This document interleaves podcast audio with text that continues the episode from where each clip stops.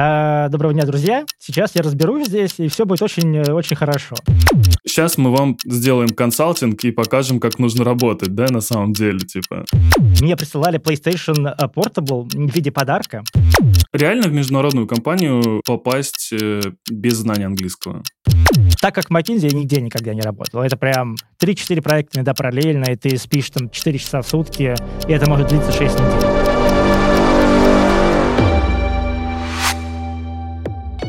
Всем привет, это подкаст «Не о дизайне», где мы говорим с дизайнерами не о дизайне, но и о дизайне говорим тоже. И сегодня у нас в гостях Head of Design, Head of Product, Design и так далее. Павел Шумилин, привет.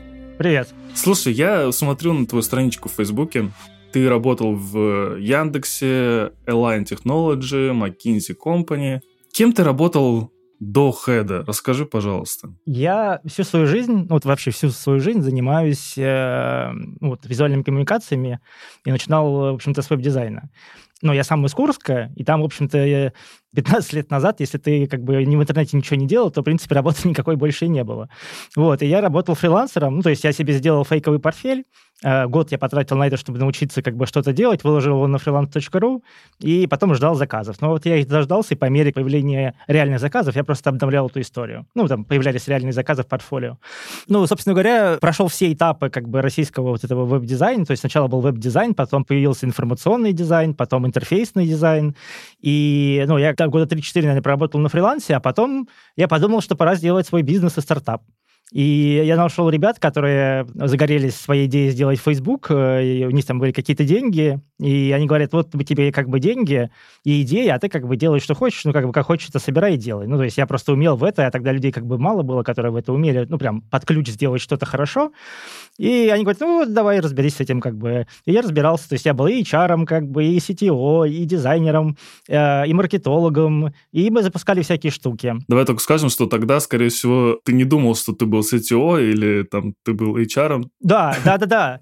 Да, ты понятия не имел, кто ты. То есть ты был и копирайтер, и маркетолог. Ты просто был, ну, как это называлось, веб-дизайнер. Да. Ну, то есть ты все умел сам делать. Э, это сейчас там есть UX-райтер, да, который за тебя пишет тексты. Тогда ты сам писал текст, сам учился запятые ставить правильно, там, не знаю, телефон правильно писать да, в нужном формате и так далее. То есть у Лебедева читать, да, строгие его тексты по поводу того, как нужно работать с текстом и так далее. Да, и я вот этим всем занимался. И мы запустили достаточно прикольный проект, который собрал много пользователей практически, там полмиллиона где-то пользователей э, практически без денег. Это была просто штука, которая позволяла найти людей рядом, у которых были э, те игрушки для PlayStation и Xbox, которыми ты мог бы поменяться. Например, у меня есть там Mortal Kombat, у тебя GTA, тачка это находит, что мы рядом с тобой живем, и мы меняемся, экономим деньги. Вот. И там я как раз узнал, что такое ownership mentality вот этот, когда у тебя есть что-то свое, ты создаешь какой-то продукт для реальных людей, и какое-то счастье и кайф, создать что-то, чем люди пользуются и за что они тебя благодарят, потому что ну, мы прям очень старались сделать это очень качественно. То есть это импульс, который мы закладывали в этот продукт, он был ну, колоссальным, он был не agile совершенно, и мы там, ну, не знаю, работали очень много, 24 на 7 год минимум, чтобы прям все задачи решить так, как они очень решались тогда, на таком уровне. И люди говорили, спасибо вам за эту штуку. Мне присылали PlayStation Portable в виде подарка. Потому что, блин, люди, да, это офигеть. Ну, то есть такого до сих пор мне никто PlayStation Portable не, ну, не дарил с тех пор. И прикол в том, что люди говорят спасибо, блин, слой офигенный сайт, так как бы мы сэкономили кучу денег, мы просто меняемся. Ну, меняемся игрушками, а они там, ну, они всегда стоили дорого, ну, там, несколько тысяч рублей всегда. Да, и потом, соответственно, вот после этих всех историй э, мы что-то пытались запускать, пытались скелить это ну, там, ну, нифига у нас не вышло, потому что просто мы не умели в это. Ну, то есть мы умели что-то сделать, сколбасить, а вот такой, знаешь, проект, который с миллионом пользователей и так далее, вытащить его как команда, компания, как бизнес, ну, не было просто скиллов. Я подумал, блин, ну, надо что-то делать, короче, по ходу надо учиться, работать с пользователями, делать какие-то дела, там, э, интерфейсы эти строить, продукты, бизнесы. Пойду, думаю, в Яндекс, там-то люди умные, они меня научат. Подожди, ты сразу после фриланса и вот этого проекта пошел в Яндекс? Да, ну, то есть я сначала стал бизнесменом, я думал, что это хорошая идея, вот, ну, сразу после фриланса толком ничего не умею, но, как бы, мне казалось всегда, что я умный, конечно, парень. И, да, и я думаю, пойду в Яндекс тогда. А там как раз была, вот прям в этот момент проходила первая школа дизайна Яндекса, которую Лола Кристалинская запустила. Прям самая первая. И я туда подался, вот там было задание э, сделать игровой сервис, по-моему, Яндекса. Я сделал тестовое, и еще одновременно подался там на вакансию в медиасервисы э, в Афишу, Яндекс Афишу, к Ване Семенову. Там тоже сделал тестовое. Ну и в итоге они говорят, ну ты прошел и туда, и туда, и в школу как бы и к Ване, э, решай, куда идти. Ну, как бы я говорю, давайте я сразу к Ване пойду. Вот. И, по-моему, даже людям пришлось перепечатывать эти э, брошюрки про школу дизайна, потому что моя фотография должна была там исчезнуть, если, насколько я потом понял, мне об этом не говорили. Это какой год уже был?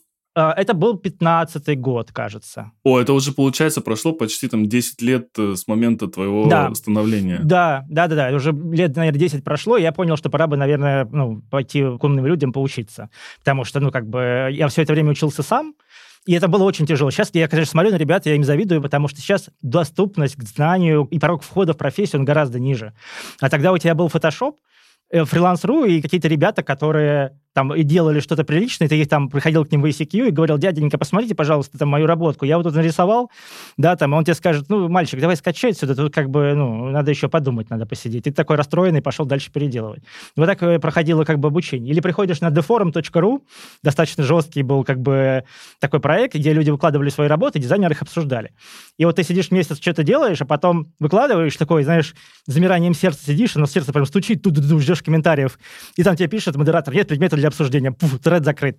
Вот, и все. И так, и так, и так, короче, ты э, дальше как бы, ну, и работаешь, и живешь. А сейчас, конечно, тебе и курсы, и менторы, как бы, и куча литературы, и уже инструменты, которые за тебя половину работы это все делают.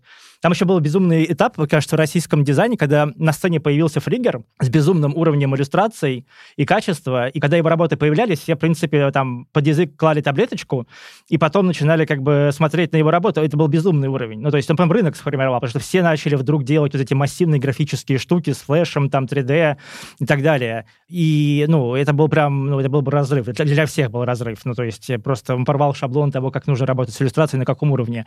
И после этого началось какое-то безумие, когда когда я тратил огромное количество времени на то, чтобы рисовать какие-то тенюшки. То есть я брал там фонарик, светил на чашку, да, и смотрел, как тень падает, то есть какая ее природа, какие там размытые лучи, какие четкие лучи, как это должно работать. Я тратил какое-то безумное количество времени на отрисовку этих 3D-сайтов. Потом приходилось учить 3D. Это не Blender, да, который надо скачать, а это 3D Max, который там ни хрена непонятно в нем. И, э, ну, там, чтобы просто сферу какую-то нарисовать, это нужно там месяц потратить и натянуть на нее какую-то текстурку, чтобы это выглядело прилично. А сейчас как бы Blender, он прекрасный инструмент, там бац-бац что-то наколбасил и, и вперед. Да, и вот э, возвращаясь как бы к этой истории, я пришел в Яндекс э, на старшего дизайнера в Яндекс Афишу. И там было два сервиса. Это, соответственно, билеты, Яндекс Афиша. И им, им нужно было объединиться в один сервис, чтобы, ну, один сервис дает как бы события, а другой сервис продает, собственно, билет на эти события, должен быть один клиентский путь, ну, один опыт. То есть было две команды, я на две команды работал, было два продукт оунера это Юлия Нечаева, Света Перловская, с которым я потом несколько лет проработал. Юлия Нечаева сейчас уже директор по продукту в Твиче, вот, а Света Перловская, она, по-моему, еще в афише, если я не ошибаюсь. Там меня сразу стали учить э, Ваня Семенов, который сейчас э, директор по продукту Кинопоиск HD. Он тогда был э, руководителем э, дизайна медиасервисов, и он начал меня учить ну, взаимодействовать с людьми, как-то, ну, и э, быть э, менеджером. И у меня было там два дизайнера, и я потихонечку учился, как с ними взаимодействовать. И Ваня, мне кажется, заложил основу культуры взаимодействия с людьми, потому что она была у него ну, очень высокая, как я сейчас понимаю, поработав в разных странах и компаниях и так далее. Он создавал среду, где ты как бы на футбольной матче, но ты не на, не на зрительских местах, а ты вот знаешь, ты свободно бегаешь на поле, забиваешь там мячи и так далее. И Ваня, и все вокруг, продукты, там, бизнес-оунеры создают тебе такую среду, где ты можешь просто что-то создавать. У тебя есть этот uh, ownership mentality, когда ты чувствуешь, что ты вот uh, это можешь действительно сделать, ты этим управляешь, ты за этим следишь. И это совершенно ну, невероятная, uh, конечно, вещь. И впоследствии я изучил и понял, что я работал с очень талантливыми людьми. Там и все это Яндекс Музыка, Кинопоиск, телепрограмма тогда еще, Погода тогда еще была в медиасервисах. Потом запускался Кинопоиск HD, соответственно, новый. И, ну, ребята все очень талантливые, они сейчас там э, работают в ключевых направлениях там Яндекса, э, руководителями дизайна. Ну, это было, да, было офигенно. То есть вот так началось. То есть так я пришел к дизайн-менеджменту вот оттуда из Яндекса, и там какое-то время проработал. Ну, получается, что мы с тобой почти земляки, потому что я с э, Белгородской области. Ох, ничего себе. Вот, да. Видишь как. Даже не знали. Мне кажется, знаешь, это какой-то... Вот ты сейчас рассказывал, И у меня сложилось впечатление о том, что это какой-то такой общий паттерн, знаешь, когда ты становишься фрилансером, уходишь в стартап или свой бизнес какой-то, потом переезжаешь э, в столицу и начинаешь что-то делать там уже в крупных компаниях, и вот, собственно, там уже начинаешь двигаться. Какой-то, знаешь, такой прям шаблон э, действий, которые нужно сделать. Да, по-другому не выбраться, ну, у тебя нет других опций. Ты отработал в Align Technology, кстати, это что такое? Что это за компания? А, это компания, которая делает эм, э, невидимые, ну, прозрачные лайнеры для э, исправления зубов. То есть такие брекеты, которые как капы работают, и они на Западе продаются повсеместно, то есть у них там клиники от э, США до Китая, а в России, собственно, был бэк-офис, как раз вот на Даниловской мануфактуре, где мы сейчас находимся. Все, я понял, я понял, что это... Я, я просто понимаю, что я где-то видел это все. Да-да. Да, я понял, окей. Чем там занимался? Да, и бэк-офис был как раз в Москве, и меня пригласили как раз руководить дизайнерами, которые вот в Москве находились. Ну, то есть э, там как-то процессно это все выстраивать, что-то там предвнести, соответственно, донести какие-то идеи в хед-офис, который в Сан-Хосе находился. Ну, задачи достаточно простые. Я, знаешь, я ушел из Яндекса, много чего там наделав, и ушел из Яндекса учиться чему-то новому, и мне казалось, что вот Америка, долина, это прям, знаешь, Мекка, куда нужно обязательно попасть, потому что там весь центр всех знаний там, и невероятных э, приключений. И, и ну, я туда пришел, и там нет, значит, пользовательских исследований. То есть там, ну, то есть как э, вносились изменения, например, звонит там Global Product Manager клиент из клиники одной, которых там, ну, миллион по всему миру, и говорит, надо вот здесь кнопочку приделать. Они говорят, все, ребята, все срочно мобилизируемся, добавляем сюда к напулю. Вот, компания, значит, два раза дороже Яндекса стоила. Всего Яндекса. А, ну, так она работала. Ну, я говорю, ребята, ну, надо что-то делать с этим, конечно. Надо как-то это... Ну, мне кажется, у нас есть потенциал как бы сделать что-то большее. И начиная с Яндекса, э, я занимался преимуществом продуктовым дизайном, который ну, напрямую направлен на бизнес-value какой-то, на какой-то бизнес-outcomes. То есть это все строго по цифрам, это бизнесовая какая-то история, это генерация гипотез э, бизнесовых исключительно там, на каких-то аналитических историях, и все решения принимаются исходя из этого. И какой-то визуального вау я добавлял просто сверху над этим чтобы это был не просто молоток, а какой-то симпатичный молоток с какими-то гибкими формами, условно. Да? То есть не просто инструмент строим для кэш-машинки, а что-то более такое ну, осмысленное, живое. Ты был head of design, насколько я да, понимаю, да, да, в LN Technology? Да. А, ты был единственный head of design или были еще э, в разных странах люди? Да, еще был в Америке Global Design Director, и, соответственно, вот и все. Ну, то есть э, такая была примерно. Слушай, а как получается так, что многие компании Запада, они начинают раскачивать экспертизу дизайна именно в России, начинают с этого. То есть я много слышал таких историй. Почему именно так это происходит? Обычная экономическая история, во-первых, ну, потому что бэк-офис в России несопоставимо дешевле, чем офис в Америке. Там раза в три, наверное, может быть, четыре дешевле. При этом экспертиза будет сильнее раза в два, условно, чем э, в долине. Вторая история, ты просто не можешь в долине никого нанять. Потому что, ну, у тебя офис, э, допустим, в Сан-Хосе, рядом стоит какой-нибудь Facebook, какой-нибудь Google, там, YouTube и так далее. Значит, как работает Facebook, когда приезжает толковый чувак в долину? Он его просто хантит. Это вот в смешном было сериале, этот, э, прикольный был сериал про Силиконовую долину, про стартап. И там была такая шутка, что чувака взяли, наняли на работу, а он не знает зачем. Только ну, вот это вот не шутка. То есть Facebook как делает? Он берет, хантит чувака, э, садит его, потом придумывает ему задачу. Лишь бы он только не работал на конкурент. То есть ему платят за то, чтобы он не работал в YouTube каком-нибудь, ну, а потом уже придумывают ему задачу. И вот э, в долине, если ты компания Align, а не Facebook с названием, то ты вешаешь вакансию и полгода не можешь никого найти. За полгода тебе придет один чувак на собеседование, который будет не очень релевантный. Э, ну, и, и вот в этой конкуренции компании, они создают как бы ну, какие-то бэк-офисы в России, где офигенная экспертиза, очень сильные люди, и это все сильно дешевле, и людей дофига. Ну, то есть они это понимают, что здесь сильная экспертиза дизайна? Очевидно, да. Здесь была вся разработка, менеджмент, и все ядро продукта, ну, это 3D-редактор фактически, который делается для стоматологов. То есть там сканируется рот 3D-сканером, все зубы видно, тачка предсказывает, как будут двигаться зубы э, в течение 18-20 месяцев, условно, да, там, э, с этими капами. То есть это прям такой 3D-редактор. И вся эта штука сделана ну, русскими специалистами. Вау. Да, и, ну, и там очень сильные ребята работают, и они, ну, какие-то, знаешь, э, совершенно не медийные чуваки, но они очень сильные, продуктовые дизайнеры очень сильные. А, ну, то есть прям такие инженеры-инженеры, знаешь, не просто там симпатичные картинки и кнопульки, а прям 3D-редактор для стоматолога. А чтобы это делать, нужно стать стоматологом. То есть ты прям не на входе прям дали вот такую книженцию, значит, по стоматологии толстенную. А, вот разбирайся, да, как бы, как это работает все вообще.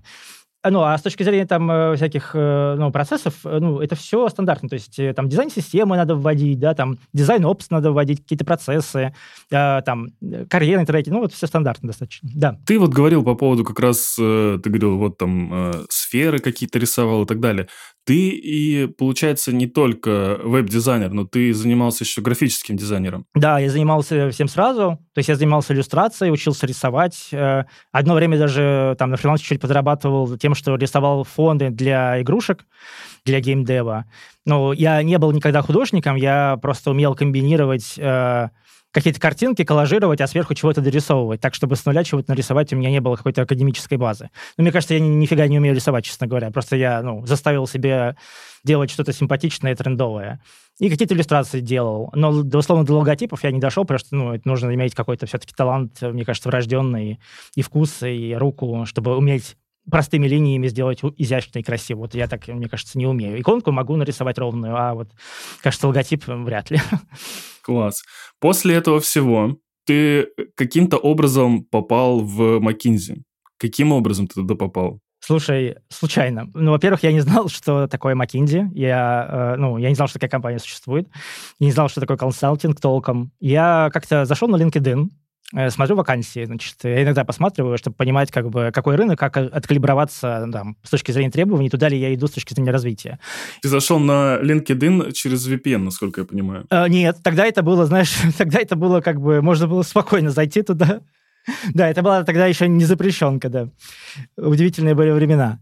Я смотрю вакансию, я смотрю описание ее, и оно прям глубокое. Ну, прям, знаешь, без этой вот Э, стандартной ерунды, когда там пишут, надо вот дизайн-систему делать, там уже 10 лет ее все делают, но как бы все еще пишем про то, что нужно ее делать. Надо там процессы, надо их на пульке рисовать, надо с продуктологами научиться общаться. А там такого не было. Там говорят, вот надо решать задачи бизнеса, там что-то, все, все достаточно глобально, работать надо по всему миру, будет сложно, но прикольно. Там, ну, условно, как-то так, да, там, в нескольких предложениях, знаешь, уместилось как-то в 10 пунктов все, без этих полотен, да, как кто. Я думаю, блин, надо податься. И тут мне приходит, значит, отбивка, значит, э, у вас профиль релевантный. Потому что я написал там, что ну, я фокусировался на метриках, да, на дизайне там, для бизнеса, а на McKinsey это, как для бизнес-стратегического консультанта, это релевантный профиль. И мне говорят, давайте попробуем пособеседоваться. Дальше было шесть собеседований. Три а, с дизайн-директорами в разных странах, там Лондон, по-моему, был, Лондон, Рига, еще, по-моему, что-то, не помню точно. И, ну, они сначала меня экспертно прособеседовали, значит, как я вообще соображаю базовые какие-то не вещи не, или не базовые. Там есть кейсы, э, у каждого из собеседующих есть три кейса, которые нужно сразу решать. Там, условно, не знаю, есть авиакомпания, э, у нее вдруг перестали молодые люди покупать билеты. Что делать? Как ты будешь решать эту задачу, значит, с помощью дизайна там всего, не знаю, коммуникаций, не знаю, сайтов, там, прочих вещей, что делать с этим совсем? Окей, ну ты там придумываешь, что делать, на ходу что-нибудь там придумываешь. Есть какой-то правильный ответ на то, что нужно делать? Нет, нет, э, правильного ответа, конечно, нет. Э, здесь скорее смотрят на то, ну, насколько ты ну, быстро просто соображаешь, да, и э, как ты решаешь задачу, как ты ее структурируешь, как ты к ней подходишь, какое выносишь решение. Если оно там плюс-минус э, там, на что-то похоже, приличное, да, или там адекватное, то, в общем-то, пройдешь. Я, мне кажется, ничего сложного, ну, там, запредельного нет. Я просто знаю, что есть некоторые мифы, но это потом уже узнал, что люди по полгода готовятся к собеседованию как бы McKinsey, а потом еще полгода его проходят.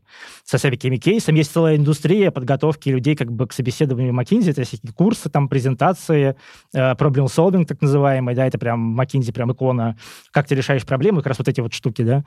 Но я как-то, не знаю, мне кажется, они вполне себе, как во всех компаниях э, технологических. То есть и в Яндексе тоже сейчас на проход, там, на какие-то э, роли с продуктами тебе всегда ну, дают задачу решать. И все они, кстати, очень интересные.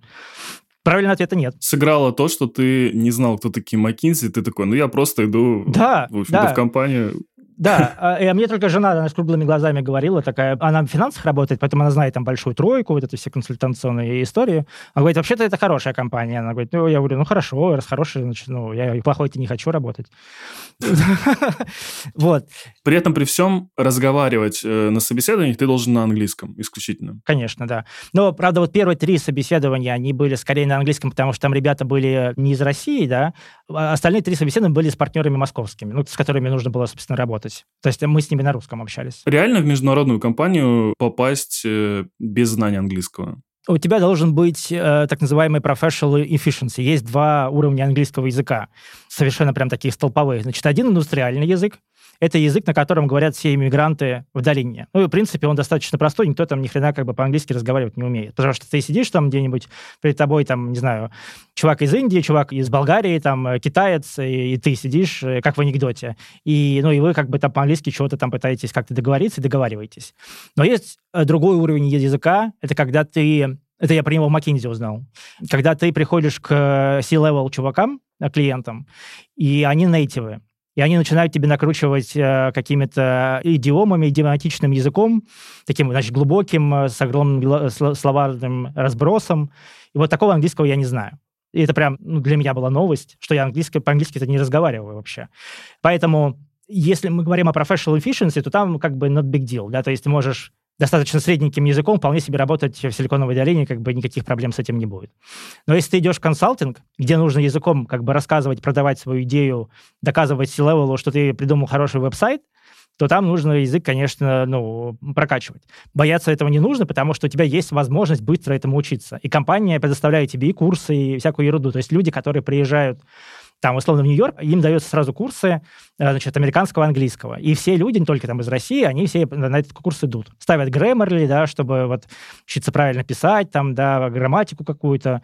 Ну, вот есть два типа языка. То есть в долине сильно меньше, если мы идем там, где нужно общаться, сильно выше требования. Какие еще есть требования в международной компании, без которых ты, ну, не можешь попасть туда? Сильно зависит от, э, собственно, компании, потому что ну, McKinsey специфическая штука. Дизайнеров там только недавно стали покупать, там купили Lunar, купили Veriday, ну и потихонечку э, там начали растить сильную какую-то внутреннюю экспертизу. И это не так давно произошло, и процесс на это еще как бы не интегрировалось, потому что два разных мира. И, э, ну, McKinsey, очевидно, консалтинг, а если консалтинг, то это презентация, умение как бы э, что-то умное там рассказать, да, умение донести, умение взаимодействовать, то есть высокий уровень требований к софт-скиллам. Прям, ну так просто скажем. То есть помимо того, что ты хороший э, человек в своей профессии, ты должен уметь еще и хорошо продать это. Да, ты должен это хорошо продать. То, что ты должен быть хорошим человеком в своей профессии, это как бы by default, вообще не обсуждается. Это как базовая гигиена. А вот, да, и сверху нужно отстроить еще много про ну, soft skills и про умение это рассказать и продать.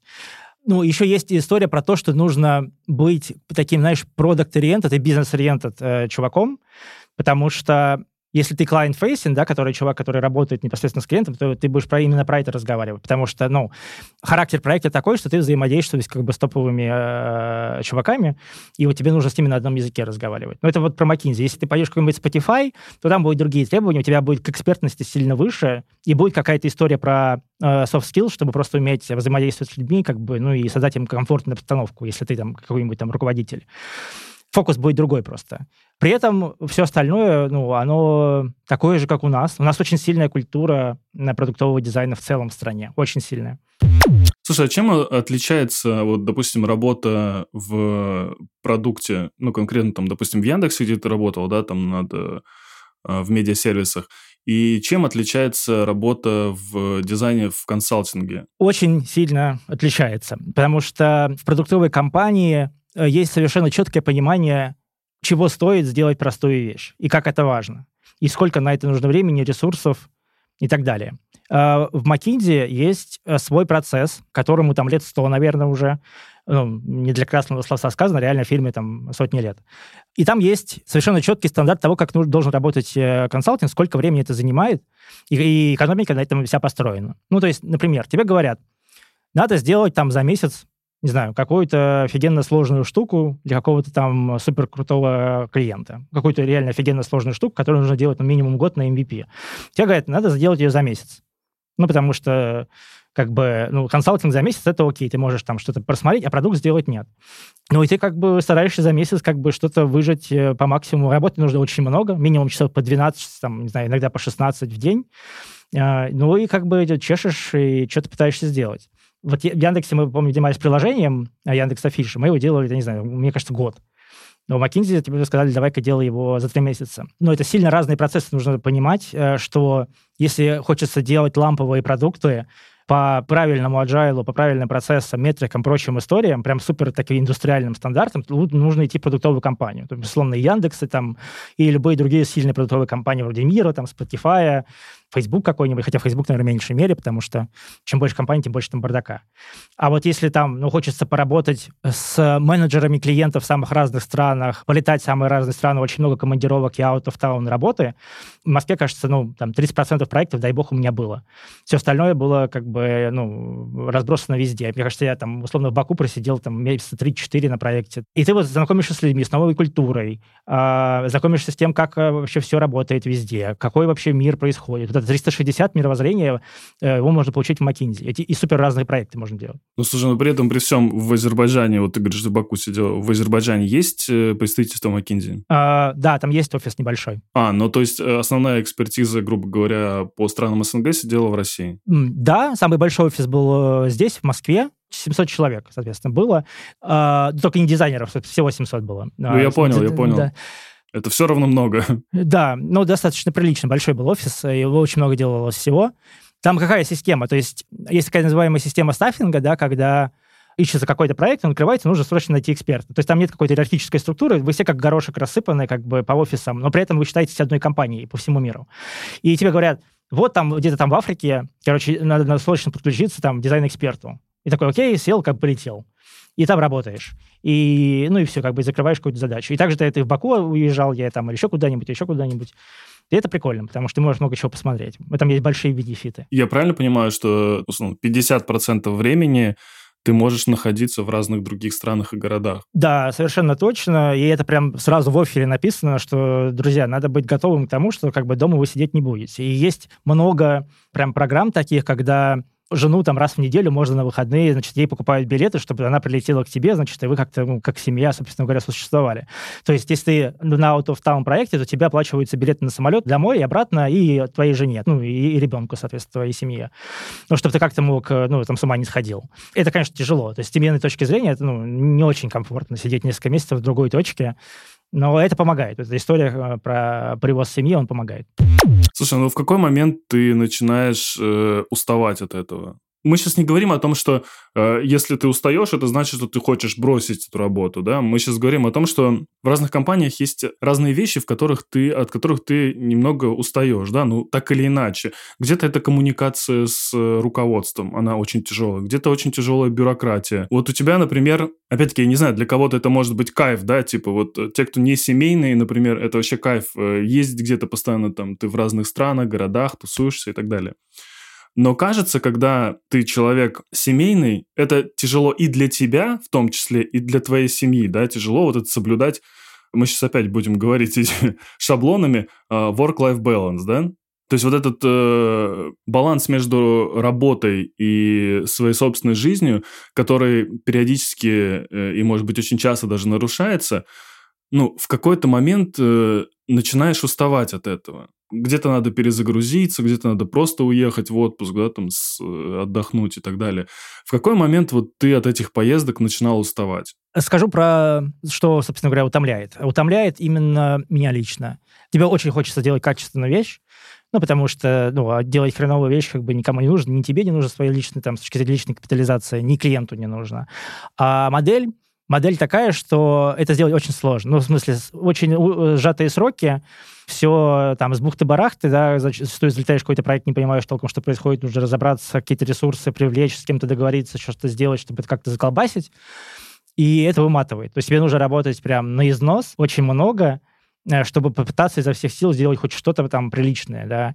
И это прям изматывает, прям тяжело. Э, лайфа там нет, ворк есть. Ну, прям объективно лайфа там, ну, никакого нет это про то, чтобы поработать в разных странах, с разными людьми, поработать с уникальными экспертами рядом, которые там работают, которые пришли там из э, глобальных компаний дизайнерских, побыть у них женом, да, этого э, счастья поучиться да, у очень э, крутых специалистов. Но работать надо будет... Мне казалось, что в Яндексе я много работаю. Но я прям реально очень старался. Мне там предоставили возможность, да, как бы учиться э, чем-то стать. Я прям изо всех сил пахал, там пахал, пахал. И меня даже спрашивали, не живу ли я в офисе. А вот в McKinsey я узнал, что такое работать. Это когда ты засыпаешь на ходу. В Макинзи тебе сказали, что ты вообще живешь дома, да? Ты ночуешь да, дома? Да, да, да. И что ты, слабачок, да, там. Мы сейчас тебя научим работать. И вот так как в Макинзи я нигде никогда не работал. Это прям 3-4 проекта иногда параллельно, и ты спишь там 4 часа в сутки, и это может длиться 6 недель. Но там есть некоторая балансирующая тебя вещь. Это так называемый стаффинг. То тебя ставят на проект, допустим, ты месяц на нем умираешь, а потом месяц ты сидишь без проекта. Ну, то есть нормальное количество engagement, то есть вовлечения в проект, собственно, работы, это 50% времени в год. Это считается минимум. То есть ты не работаешь 365 дней в году вот так, потому что ты просто умрешь. Поэтому, да, ну там 60-70% времени ты заставлен, что ты делаешь. Вот у меня за два с лишним года было 16 проектов. Я мало, мне кажется, отдыхал, а, но вот, э, да, работать надо было много. И есть балансирующая вещь, чтобы люди не умирали. И это на входе понятно, и оно того стоит. Я думаю, что это прям очень классный, очень крутой опыт. Но при этом, мне кажется, что нужно получить индустриальный опыт тоже, потому что McKinsey пока только ну, осваивается в этой истории, ну, то есть я имею в виду продуктовую компанию. Ну, то есть продуктовую компанию тебе скорее растят экспертно, есть какие-то soft skills, но там это не так выражено, там не надо каждый день делать презентации топ-менеджерам. А McKinsey ты прям будет тебя учить софт-скиллам, презентациям, общению, коммуникациям, продаже этого всего. Каждая запятая будет на счету, каждое слово будет на счету. И это прям, ну, это дополняет сильно твой профиль развития, да, как ты можешь развиваться. И мне ну, кажется, что это прикольно, хороший опыт, разносторонний такой получается. В какой-нибудь компании, работая над продуктом, ты работаешь зачастую над одним продуктом, и раз там в квартал, может быть, раз в год э, вы выкатываете что-то очень крутое, интересное, что поднимает э, KPI какие-то этого продукта, и вы всей командой дружно радуетесь по этому поводу грубо говоря, если сказать, то у тебя болит голова только по одному направлению, да, вот у меня есть афиша, и все, мне нужно сделать, чтобы афиша была крутой, ну, условно.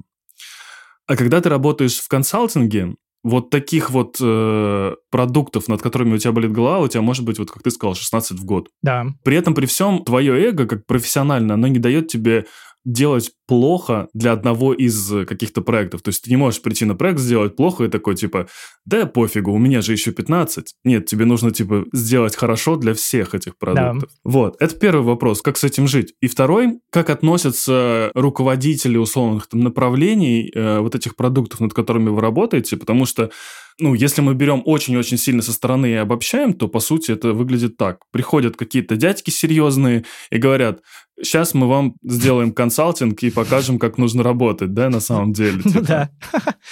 Вот. Вот расскажи, пожалуйста, про это. Увлекательный вопрос, э, очень увлекательный второй вопрос. И это прям, ну, на самом деле такая штука есть, да, это там две развилки. В том, как воспринимается консалтинг и люди, которые приходят в эту во всю историю. Значит, есть две развилки, совершенно четкие, ясные. Значит, первая развилка, когда тебе рады. Ну, прям, и реально тебя признают как эксперта, и тебя окружают, и говорят, давай рассказывай нам с утра до вечера, короче, как вообще делать дела. И это касается как C-level, да, так и там, по всей структуре, соответственно, компании. Это одна история. Вторая история, когда ты приходишь в компанию, ну, тебя нанимают как аудитора. Допустим, какой-нибудь C-level management, он тебя нанимает как аудитора и говорит, что-то у меня там, кажется, вот э, в отделе не то. Посмотрите, пожалуйста, давайте что-то сделаем хорошее. И люди, которые там работают в этом отделе, они знают, что что-то не то. И ты такой приходишь, доброго дня. А, доброго дня, друзья. Сейчас я разберусь здесь, и все будет очень-очень хорошо. Проводишь некоторый аудит, тебе, конечно, никто не рад, очевидно. А потом приходишь что топ-менеджер и говоришь, ну, надо вот так вот переделать все. Он говорит, вот как вы здорово придумали. Сейчас я всех соберу, и вы расскажете, значит, как вы придумали. И он собирает там человек 10, ты с ним приходишь, и он сейчас он говорит, вот Паша, он придумал, почему у всех у вас людей сейчас переставить в другое место, как бы вы останетесь без людей, и почему он так хорошо придумал. Сейчас он вам расскажет. А, и Паша рассказывает, да, и люди на тебя смотрят, как бы, ну, сейчас мы тебя, да, да давай, рассказывай, мы тебе сейчас расскажем, да, как нужно делать. И в такой ситуации, ну, когда нужен какое-то изменение в компании структурное, ну, объективно, чтобы бизнес заработал, то у тебя есть много людей, которые против этой всей истории, но есть, ну, как правило, есть какие-то адоптеры. Ну, там, несколько людей, там, может быть, один человек, да, который скажет, ну, блин, ну, наверное, что-то там, может быть, надо попробовать, вдруг что-то заработает. Ну, и ты дальше запускаешь этот мысли-вирус, да, то есть ты запускаешь новый процесс в какой-нибудь отдельной этой команде, и потом, ну, люди просто смотрят на это со временем, понимаю, что, блин, кажется, это работает, KPI там у людей что-то растет, да, экономика какая-то работает, продукт стал лучше, да, там процессы стали лучше, люди довольнее.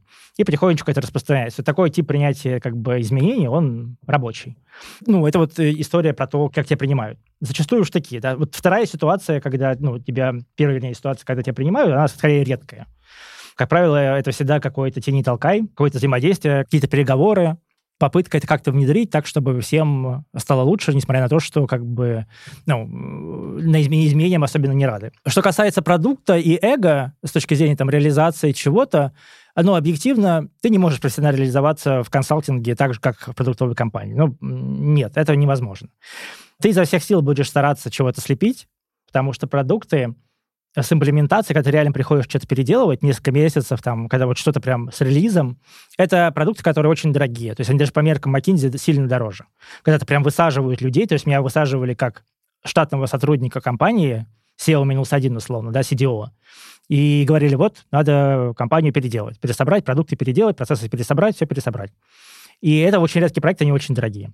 В основном ты приходишь, смотришь на что-то со стороны, даешь корнер-вью такой, э, говоришь, вот, кажется, по методу Кандинского Коновалова э, здесь нужно вот так вот работать, а там вот надо вот так вот делать. И все, и как бы ее там показываешь, и чего-то там люди потом делают. То есть большинство проектов, они, они такие, да, где ты даешь corner view, говоришь, как надо на самом деле было делать. Это все, чтобы достичь того-то, того-то и того-то. Если говорить про основной запрос э, компании в дизайне, например, я не знаю, там, это коммерческая тайна, некоммерческая, больше это все-таки структурные изменения или, ну, типа, изменения в самой структуре, да, вот, то есть шестеренки работают э, немножко не так, да, нужно вот это вот сюда поставить, вот это сюда, здесь там чуть-чуть зубчики подзаточить. Либо это все-таки работа в полях, так скажем. Какой больше спрос у компаний крупных? Спрос на достижение ну, увеличение ключевых бизнес-показателей в продукте. При этом инструмент, который ты используешь, будь то редизайн, не знаю, организационная э, какая-то штука, это up to you. Ты как бы сам решаешь, ну, что здесь подходит, и предлагаешь это. И зачастую это и то, и то. То есть нужно что-то и в продукте переделать прямо в полях, там с дизайнерами сидеть, программистами сидеть, а еще плюс нужно как бы процессно это все подточить, потому что, условно, там релиз они делают там не раз в неделю или там раз в две недели по четвергам, да, а раз там в месяц или раз в два месяца, что как бы не окей. Там не декомпозируются задачи, нет там частотных этих релизов, нет приоритизации какой-то понятной порой, да, выхлопа изменений. Ну, и это дорабатываешь, если нужно. Если там люди не agile, тебе нужен agile коуч, ты его находишь, подключаешь, и он там ходит с ребятами, и, там, да, и вот эти все стендапы, там, вот это все веселое.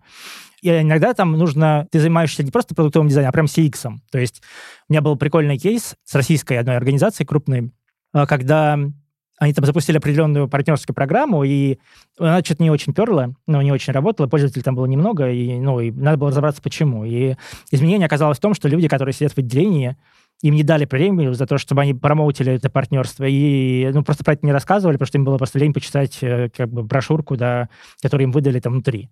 И нифига не работало. И все такие, значит, сидят продуктологи, маркетологи. А что же у нас в продукте не то? Почему у нас воронка как бы какая-то, ну, не очень хорошая? Она оказалась, что это просто, значит, кассиру нужно там, ну, дать какую-то премию. А, то есть ты занимаешься прям CX, и онлайном, и офлайном в том числе. То есть нужно весь клиентский путь отсматривать, смотреть, аудировать, и дальше уже ну, творчески как-то к этому подходить, чего нужно сделать. Вот мы пришли к тому, что нужно, блин, ну, работать с отделениями, да, там, ну, окей, тоже дизайн, мне кажется, вполне себе. Сколько ты отработал в McKinsey? Два с лишним года. Я правильно понимаю, что с опытом, по сути, уже в двух международных компаниях, потому что это и Align Technology, и, собственно, McKinsey. Почему ты не захотел осуществить свою ту мечту, переехать, условно, там в Америку? Не так, чтобы я, ну, прям совсем отказался от нее. Я какое-то время пожил в Дарине. Ну, я еще, когда стартапы свои делал, мы доехали до Америки с точки зрения там инвестиций, ну и там вот в этой во всей немножко истории поварились. Еще до Яндекса. Мне объективно там было не очень комфортно жить. То есть меня напрягали такие простые вещи, как ежедневно одна и та же погода. Ну, короче, там вот 32 градуса, что мне некомфортно, реально очень жарко, и каждый день, месяц из месяц, ни одного облачка, короче, вот э, на, на небе. И это прям начинает напрягать, короче, такие вещи. Ну, то есть, когда ты живешь в России, у тебя там утром снег, потом солнце, потом дождь, потом ураган, потом град на тебя упал, да, потом еще что-то. А там нет этого ничего, ничего не происходит. А вечером людей нет никаких. Ну, то есть все сидят по домам, никто никуда не ходит гулять. Ну, там, когда-никогда ты в Лос-Гатос какой-нибудь съездишь, там люди там растянут э, надувной бассейн, и там дети плещутся, хоть какая-то есть движуха. А так в целом вот э, в жилых секторах нигде никого вообще нет. Все сидят по домам, я вообще не понимаю, не понимаю чем там вообще кто, кто занимается, кто там куда ходит. Просто никого нет. И это, ну, специфично. Ну, я остался пока, потому что у меня есть желание э, что-то свое построить. Какой-то там свой проект, в партнерстве с кем-то что-то построить. Сейчас у меня такая есть возможность, да, в компании, где я остался, вот русской части McKinsey, которая осталась. А при этом историю про Америку я ну, ее не отметаю. Ну, или вообще там, не знаю, какой-нибудь Лондон или Берлин, потому что вполне себе тоже есть очень много сильных э, команд, компаний, где можно что-то интересное поделать. Ну, в моменте я сейчас этим занимаюсь. То есть ты хочешь э, какой-то свой продукт сделать? Да, да. Да. Вот, кстати, мы не, не так много поговорили о твоем э, стартапе, который у тебя был. Ты сказал, что у вас было 500 тысяч пользователей. Да. 500 тысяч, ну это прям, прям прилично.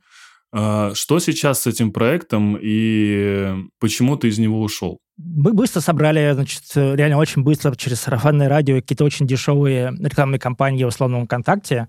А, очень быстро собрали количество пользователей большое, но по сути, это classified. Ну, то есть это прям какая-то штука про объявление, да, которая работала по локациям, по городам там и так далее, и так далее.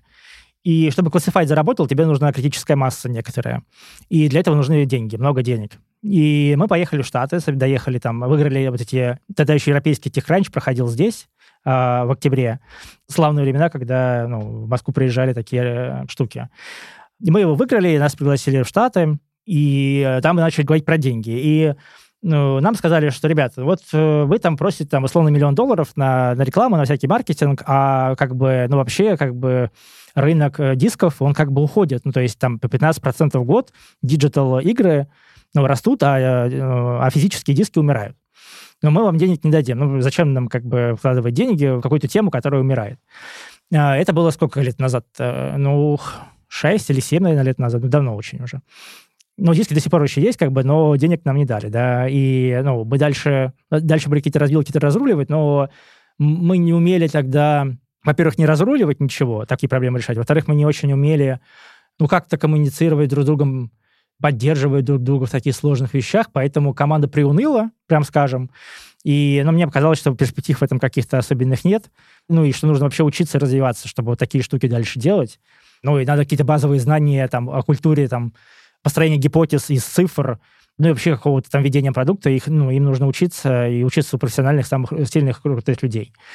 Так мы там потыкались, много чего делали, делали всякие там э, тех, делали, тогда это продукт не называлось, делали там какие-то вот приложения про изучение там языков, делали какие-то вещи там про голосовые соцсети, э, ну, и сейчас, в принципе, там не, ну, не, не очень-то популярны голосовые сообщения что-то потыкались, потыкались, но не было опыта, как бы это все запускать, не было опыта, как это нужно быстро делать. А ты был э, коовнером, кофаундером? Э... Да, мне дали долю, деньги и долю. И, ну, и, собственно говоря, я вот запускал, отвечал за запуск э, всех проектов. И потом ты ушел просто так оттуда или как? Как это происходило, от выход? Да, я ушел, отдал долю свою, просто ее переписал э, и ушел. Ну и, собственно говоря, и, и ушел в Яндекс, и, и все. Ну, то есть не видел каких-то перспектив, думал, что надо учиться, прям обязательно это нужно делать. А что сейчас с проектом? Он закрылся давным-давно, делали еще какой-то редизайн, как-то пытались его поднять, но ну, шансов не было, мне кажется, его вытащить. Это очень сложная штука. То есть, а возможности э, масштабировать этот бизнес его уже не было? Нет, потому что ну, мы не собрали, не нашли денег, а там нужно прям много денег, чтобы его развивать. Он работает только вот в критической массе, когда много людей во всех городах, там везде, они вот этим всем занимаются. А в условных Америках там всегда был там GameStop, и люди там, вот эти магазинчики, где люди привыкли ходить туда и там диски свои менять, что-то доплачивать, там трейдинг был. И, ну, выходить на такой рынок как бы с новым продуктом, пускай даже там заточенным там с приложениями, там со всей ерундой, заточенным под эту функцию, они сказали, что это типа, ну, это очень дорого. А еще был интересный коммент одного инвестора, он сказал, что у американцев есть такой privacy bubble. Ну, то есть они сильно менее контактные, нежели там э, другие ребята там из других стран, и они не будут меняться друг с другом, то есть они не будут так взаимодействовать просто потому, что у них, ну, другая ментальность несколько. Я сказал, ну, типа, это вот, скорее всего, не попрет, поэтому, говорит, у нас Netflix работал через почту. Вот через почту, окей, да, если там придумаете модель через почту какую-то, ну, наверное, это будет прикольно, но окей, то, говорит, но имейте в виду, что ну, GameStop там какой-нибудь, да, он уже этим занимается. И, ну, и как вы вообще с ним бодаться собрались? Какая-то такая история, да. Мне кажется, ну, нормально, справедливо. Мы вообще не думали про американский privacy bubble. Мы просто, ну, хотели сделать какую-то классную штуку, как-то ее монетизировать. Ну, там была понятная схема монетизации, то есть ты мог просто повыше поставить свою игру, там, приподнять ее в классифайде, и все. Ну, понятно, там, копейки стоило, но на массе она должна была работать. Вот, и да, даже мы что-то зарабатывали, но, конечно, ну, это было недостаточно как бы, для ведения проекта. Пройдемся по вопросам моим любимым. Давай. Три книги, которые больше всего повлияли на тебя в жизни. Я всегда очень скептически относился к книгам, и, кажется, профессиональные никакие особенно мне не стали интересны. Для меня больше всего повлияли книги, вернее, не книги, а даже статьи про то, как устроен мозг и как работает э, мышление, восприятие информации, принятие решений. И вот эти штуки повлияли на меня, кажется, больше всего. Ну, потому что ну, начинаешь потихонечку соображать, как работает вообще человек, что это такое, как работает его аппарат мышления. Ты начинаешь рефлексировать на себя, на то, как ты принимаешь решения в жизни, что на них влияет. И это меняет твое мировоззрение и мироощущение. Вот прям меняет. И чем больше я узнаю о том, как мы устроены, тем больше это, конечно, несколько фрустрирует, потому что в этом очень много автоматизма. Ну, то есть у нас есть мозг, да, и это какая-то штука, которая, ну, по большому счету, нами управляет, а мы как бы не очень-то и в курсе про это. И думаем, что мы как бы хозяева жизни, да, и всего происходящего, ну, а по большому счету мы в значительной степени идем на автопилоте каких-то генетически заложенных механизмов, и все, что мы знаем и осознаем вокруг себя, оно сформировано и стало следствием, собственно говоря, вот этих всех историй, заложенных этих механизмов, вся реальность, которую мы вот создали вокруг себя. И это немножко грустно. Но чем больше ты про это узнаешь, тем меньше в этом какого-то сказки. Просто есть какая-то механистическая штука, да, какая-то циничная. Вот, наверное, вот эта книга на меня больше всего повлияла. А так я постоянно читаю всякие штуки про мне кажется, это очень важно читать, потому что это ну, обучает твою нейросетку, да, твою голову, да, как-то по-другому немножко работать и как-то оживляться и там строить новые нейронные связи. Поэтому даже если книга дурацкая, ты все равно ее там поглощаешь. Я вот сейчас читаю там книжку «Как устроен мозг» называется. Ну, я многое знаю из того, что там читаю, такой вытело infotainment, но мне прикольно. А вторая книжка, которую я еще читаю, это «Getting More». Это книжка крутая про то, как вести переговоры, и все советуют, значит, э, она в 2010 году была написана, все советуют ее читать, вот я ее начал читать, э, нашел ее там каким-то сейчас невероятным трудом на английском языке, там э, сейчас очень сложно такое сделать, и вот я сейчас ее читаю. Но они как-то ну, не оставляют следа. А вот про мозги я все помню. Вот научные работы про мозги я почему-то все помню. Я вот не очень понимаю, да. А, но при этом есть всякие прикольные э, вещи типа Pixar, да, когда там описывали Э, как он, собственно, строился, как была компания построена, культура и так далее. Но, опять же, это какая-то романтика. Я уверен, что 50% книги — это просто романтическое какое-то напыление. Но не верю, что там в Штатах это так работало. Это, ну, в капитализме такая романтика не работает. Музыка, которую ты слушаешь, топ-3 группы или исполнителя? Какого-то нет притяжения у меня конкретному коллективу. Э, ну, то есть меня развлекают нейросетки там Apple Music или Spotify, делают это хорошо, они умеют это делать. И прям они меня там что-то наталкивают. Мне нравится индастриал как направление, нравится техно. Если говорить про индастриал, то мне нравится, как звучит Рамштайн, нравится его лирика, ну, голос и так далее. Давно его слушаю. Мне кажется, с выхода «Матрицы», саундтрека «Матрицы» первый. Ну, мне нравится Рамштайн, вот этот эпатаж их, ну, такой хорошая медийная такая штука. Нравится электронная музыка, потому что ну, музыка в целом влияет на химическое состояние мозга и на то, как он, собственно, работает. Если ты слышишь быструю музыку какую-то, монотонную, ты начинаешь соображать быстрее. Ну, правда, этой энергии тратится больше при этом. Она так заряжает, она подходит для фона. То есть мне нравится работать с музыкой на фоне какой-то монотонной, которая там не напрягает. Конкретных ну, исполнителей я, пожалуй, там не, не скажу. У меня есть э, одна рубрика, она постоянная. Это Блиц, вопросы от э, дизайн-сообщества МТС, которые поддерживают у нас э, подкаст, этот сезон и, и в целом. И поэтому у меня есть для тебя блиц, на который тебе нужно будет ответить. Если ты готов, то мы можем начинать. Конечно, давай. Никогда не слышал, давай попробуем. Первое. Что ты не любишь в своей работе? Спешить. Три самых интересных или талантливых дизайнера прямо сейчас. Простите, но Джонни Айв, Стефани Хензе, она сейчас работает э, в McKinsey, э, женщина, которая приложила руку к макбукам, к роботу да Винчи, PCR-тестам и так далее. Удивительно, женщина огромное количество создала всего. Все, два, знаю, все, получилось только два. Хорошо. Что ты посоветовал бы себе в 18 лет относительно работы или карьеры? Расслабиться. Я бы себя посоветовал расслабиться и э, не пытаться в ужасе каком-то ощущении того, что надо куда-то срочно бежать, что-то срочное делать невероятное, как-то более взвешенно подходить поспокойнее, как бы стратегически. Вот, наверное, такое. Как-то поспокойнее, позвешеннее быть, да. Какими главными качествами должен обладать дизайнер? Эмпатия. Вот прям основное это эмпатия и коммуникация. Если нет эмпатии, ты ну, нифига не сможешь э, сделать для людей. Согласен ли ты с высказыванием, что лучшие дизайнеры предприниматели? Да, пожалуй, да, потому что это какая-то это история end-to-end, и если ты ну, не про бизнес, наверное, тоже вряд ли э, что-то под ключ получится хорошее сделать. Ну, то есть не уверен, что закрываться в аквариуме собственной экспертизы полезное упражнение. В каком году алгоритмы лишат дизайнеров работы? Хороший вопрос. Я нахожусь в Дискорде как бы Midjourney и смотрю на то, как люди генерят там эти картинки, и жду, когда они начнут уже спрашивать интерфейсы. И я думаю, что лет пять осталось профессии.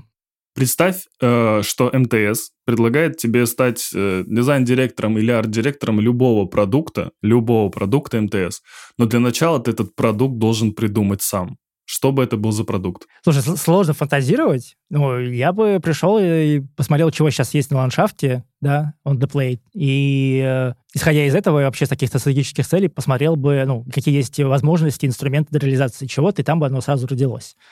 А так в воздухе фантазировать сложно в вакууме. Окей, ладно, принимается. Ну, какой-нибудь гейм-проект. Гейм? Ну, слушай, мне кажется, прикольно было бы сделать что-то... Я страдаю от того, что нет до сих пор хорошего гейм-стриминга. Ну, в смысле, имеется в виду, там, где ты чего-то покупаешь, да, какую-то подписку, и тебе транслируется то, как ты играешь. Потому что вот это страдание про то, что нужно разные платформы иметь дома, это какой-то каменный век, и хочется чего-то вот такого сделать, чтобы оно наконец-то уже работало, тем более в России, когда ну, доступ к дешевому интернету, он просто какой-то невероятный, то вот э, хотелось бы что-то такое сделать, конечно. Дешевому и быстрому, да. Да. Паш, спасибо тебе большое, спасибо, что пришел. Спасибо тебе. Всем спасибо, что слушали нас, и пока-пока. Спасибо, друзья, пока. Подписывайтесь и оставляйте комментарии на Яндекс Музыке, Apple Podcast, Google Podcast и других стриминговых сервисах. Пока-пока.